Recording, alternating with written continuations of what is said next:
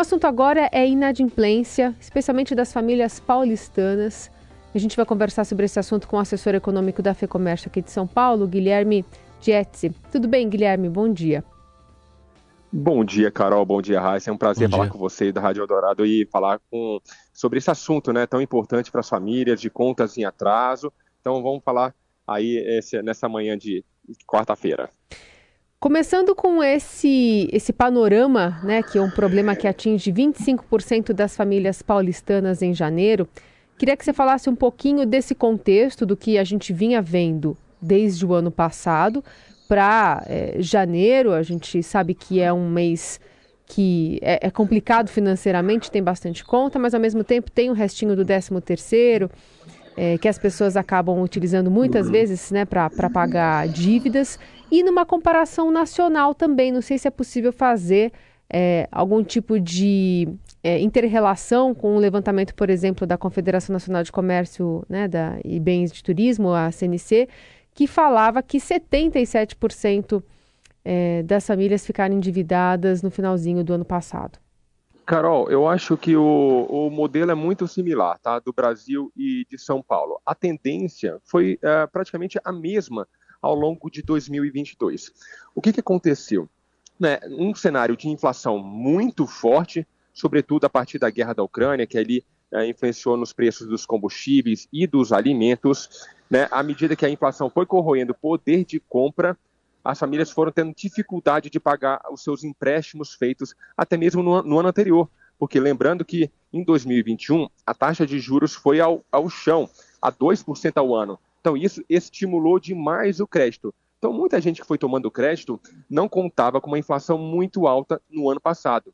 Esse desalinhamento aí do orçamento provocou um nível recorde de famílias com contas em atraso nós chegamos a níveis ali superior a 25% de famílias uh, com conta de atraso, mais de um milhão de lares na cidade de São Paulo.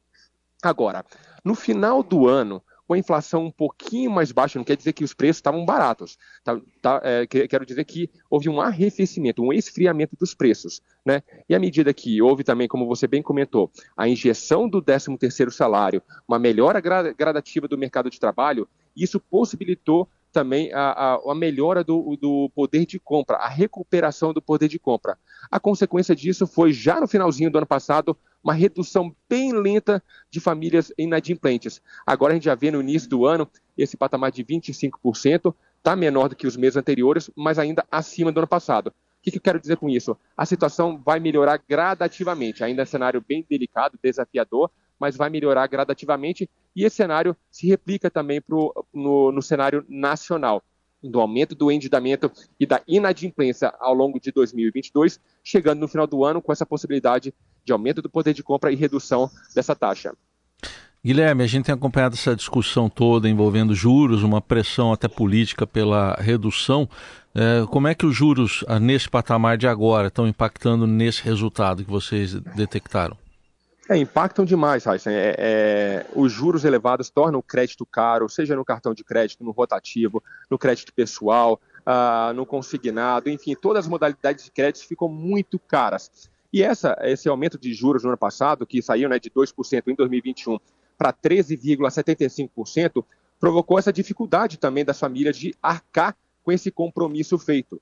Né? Ah, então, esse momento ah, é muito delicado, que as pessoas estão com essa dificuldade, com a inflação por um lado e os juros corroendo por outro. Por isso a gente sempre orienta né, esse consumidor ah, que tem conta em atraso que busque imediatamente ali o banco, o varejista, ou a, a carta de crédito que está ali uh, com conta em atraso, para poder fazer uma negociação, porque é bom para os dois lados, né? É bom para o consumidor estar tá com o seu nome limpo e é bom também para o lado ofertante, seja o varejo, seja o banco, ter essa conta paga porque vai ter que gastar de repente depois com algum processo judicial. O custo né, disso pode ser muito maior também para a empresa. Então é preferível que ela receba isso de uma forma adiantada, até mesmo com valor com desconto. Então, esses juros elevados têm dificultado o pagamento de contas em atraso, ao mesmo tempo que tem dificultado as vendas do varejo. A gente vê um esfriamento das vendas do comércio no final do ano passado, isso é consequência de uns juros elevados. Né? À medida que o consumidor, ao comprar uma geladeira, um fogão, que vai pagar ali no, no carnê,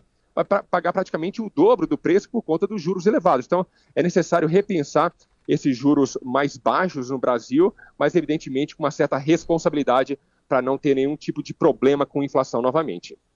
Quando você fala desse perfil do endividamento das famílias, é, você mencionou aí financiamento, carnês e tal, é, ainda é, o, o, cartão de crédito ele tem sido a escolha para essas famílias pagarem as contas e depois ver o que, que faz com, com esse ônus, né, que fica com esse débito no cartão? Uhum. É, Carol, você mencionou muito bem o cartão de crédito, né? Cerca de 80% das famílias endividadas estão com o cartão de crédito utilizando, né, o cartão de crédito. E o cartão de crédito tem aquelas as duas opções, né? Ou você utiliza bem, ou você utiliza mal. Quem utiliza bem é um excelente, é, é uma excelente modalidade de crédito, porque você tem um alívio ali financeiro, não precisa pagar naquele momento, só vai pagar no momento da fatura. Agora, quem não paga né, e entra no rotativo, a taxa de juros média lá do Banco Central é de 400% ao ano. 400% ao ano.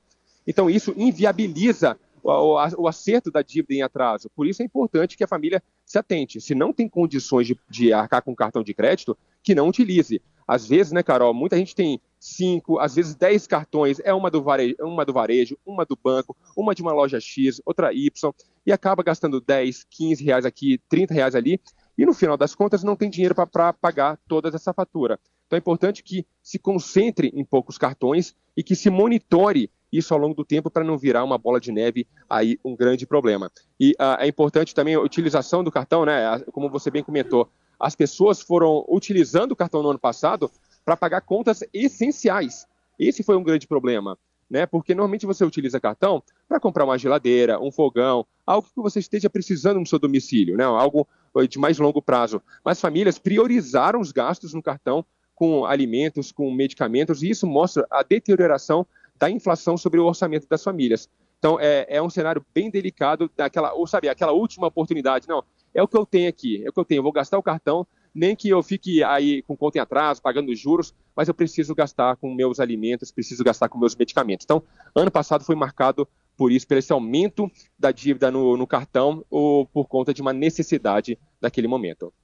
O Guilherme, está ocorrendo uma discussão interna ainda né, no governo sobre o programa, aquele pacote, o Desenrola, né, para pagamento de dívidas, mas há indicações que ele pode ter um alcance limitado. Vocês estão acompanhando essas discussões? Enfim, que, que avaliação vocês fazem aí na FEComércio?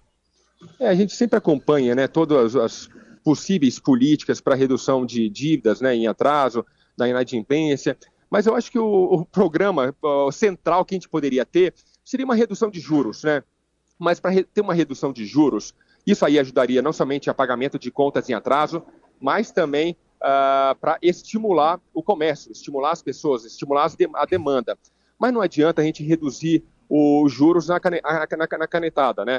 Uh, a força. A gente precisa de um ambiente muito mais estável, de uma inflação mais controlada, de um discurso entre Banco Central e governo também uh, de uma forma bem uh, harmônica. Então a gente precisa de um cenário bem mais tranquilo, podemos dizer assim, para que esses juros consiga baixar novamente. Né? Eu acho que esse seria o melhor programa para que as famílias consigam pagar as suas dívidas em atraso. E a gente vai conversando né, Raíssa, com as pessoas e tudo mais, muita gente tem vergonha da dívida. Esse é o grande problema. Né? A mãe que foi lá fazer as compras e está endividada, está inadimplente e não fala para a família e vai girando aquela bola de neve, vai deixando ali dois, três anos, quatro anos, o nome sujo no Serasa, não consegue comprar sua casa, não consegue fazer retomar novamente a sua dignidade financeira ali nas compras do dia a dia. Então é importante também que essas famílias se reúnam né, e busquem formas de renegociar. Se você entrar no site do Serasa, por exemplo, há muita forma de negociação. Eles é, ofertam ali um desconto praticamente é, todo do, dos juros e multas, até mesmo você paga menos do que você deveria pagar por conta daquele ganha-ganha que eu comentei uh, anteriormente na entrevista. Então, é importante que as famílias busquem alternativas e também, da mesma forma, busquem formas de renda extra. Né, nesse momento aí de retomada da economia, as pessoas precisando de serviços, de produtos, tudo mais, é importante que as famílias busquem de que forma eu consigo agregar mais renda a, a, ao orçamento da minha família, que eu consiga pagar essas contas em atraso. Vamos trabalhar no final de semana, vamos fazer alguma coisa interessante aí à noite para que eu consiga vender no meu trabalho, na região próxima ao, ao meu domicílio. Enfim, são formas, né, Raíssa e Carol, que a gente consiga pelo menos buscar uma renda extra ou uma renda maior aí para poder pagar essa dívida em atraso e voltar a ter um consumo mais sustentável de longo prazo, porque o comércio precisa disso. O comércio precisa de consumidor saudável financeiramente para conseguir vender no longo prazo. Muito bem, esse é o Guilherme Jetz, assessor econômico da FEComércio aqui de São Paulo, conversando sobre o endividamento das famílias, especialmente as que moram na cidade de São Paulo nesse mês de janeiro, que ficou em torno de 25%. Obrigada, viu, Guilherme? Até a próxima. Obrigado, até uma próxima.